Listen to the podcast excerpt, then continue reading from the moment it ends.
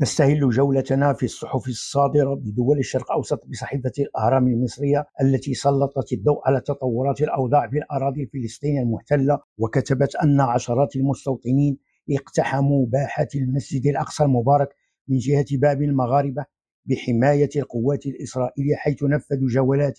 استفزازية في ساحة الحرم وأدوا طقوسا تلمودية في باحات وقرب أبوابه. وأفادت الصحيفة بأن الشرطة الإسرائيلية واصلت فرض قيودها على دخول الفلسطينيين الوافدين من الضفة الغربية والقدس المحتلة وأراضي 48 إلى المسجد الأقصى والتدقيق في هوياتهم الشخصية. في الإمارات كتبت صحيفة الخليج تحت عنوان نيو ستارت وما بعدها إن الحرب الأوكرانية الروسية تدخل عامها الثاني بشكل أكثر ضراوة وأشد فتكا وتدميرا من دون أن تعرف لها نهاية مضيفة أن هذه الحرب تدخل متاهات جديدة من اللا معقول وما قد تحمله من كوارث وإصرار على المضي فيها. وأشارت الصحيفة إن هذه الحرب تتجاوز كل يوم مزيدا من الخطوط الحمراء ويدخل العالم معها في مصير مجهول مضيفة أن إعلان الرئيس الروسي فلاديمير بوتين تعليق العمل بمعاهدة نيو ستارت مع الولايات المتحدة